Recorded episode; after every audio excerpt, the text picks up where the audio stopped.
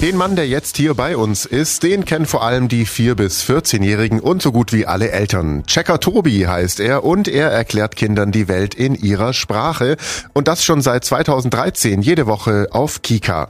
Am Wochenende war er in Ulm und jetzt ist er bei mir. Checker Tobi, für welches Thema drehst du gerade in Ulm? Also wir machen keine Checker-Tobi-Folge, sondern wir drehen so kleine Clips für das Museum, das entsteht am Weinhof oben. Die Einsteins wird es heißen und es nimmt letzten Endes die Geschichte von Albert Einstein, der ja als jüdischer Mensch hier geboren wurde.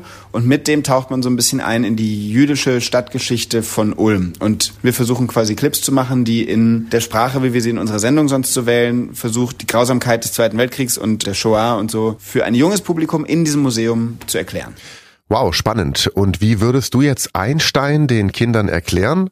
Also Einstein war ein Mann, der vor 100 Jahren ungefähr gelebt hat und der deshalb so berühmt geworden ist, weil er ein ganz, ganz großartiger Wissenschaftler war. Eben deshalb ist er so wichtig und er ist vor allem auch deshalb so wichtig, weil er irgendwann ein berühmter Mann war, ein weltberühmter Mann und zu der Zeit, als jüdische Menschen in Deutschland Angst um ihr Leben haben mussten, hat er seinen Namen und seinen Einfluss genutzt, um über 100 Leute ähm, zur Flucht zu verhelfen. Das ist so die Seite des Menschen Albert Einstein, die man nicht direkt auf dem Schirm hat und die wir hier aber ganz viel miterzählen wollen.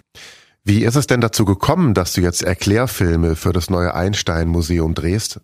Das war die Idee von, ja, letzten Endes den Leuten vom Museum. Die kannten unsere Sendung und hatten das Gefühl, es wäre doch cool, wenn wir in unserem Museum jemanden haben, der das so erklärt wie Checker Tobi im Fernsehen. Und dann haben sie sich gedacht, warum fragen wir ihn nicht einfach selbst? Ja, gute Idee. Wie lange habt ihr denn jetzt in Ulm gedreht und wie wird das im Museum dann aussehen? Mit Vorbereitung geht das Ganze natürlich schon viel, viel länger, aber drei Drehtage am Ende. Es kommen acht Clips bei raus, die einen interaktiv durch dieses Museum begleiten, auf einem Tablet, teilweise aber auch auf Monitoren, sodass man von unseren Clips so ein bisschen an die Hand genommen wird und durch das Museum laufen kann. Super, vielen Dank, Checker Tobi. Nächstes Jahr soll das neue Albert Einstein Museum im Engländer genannten Haus am Ulmer Weinhof eröffnet werden.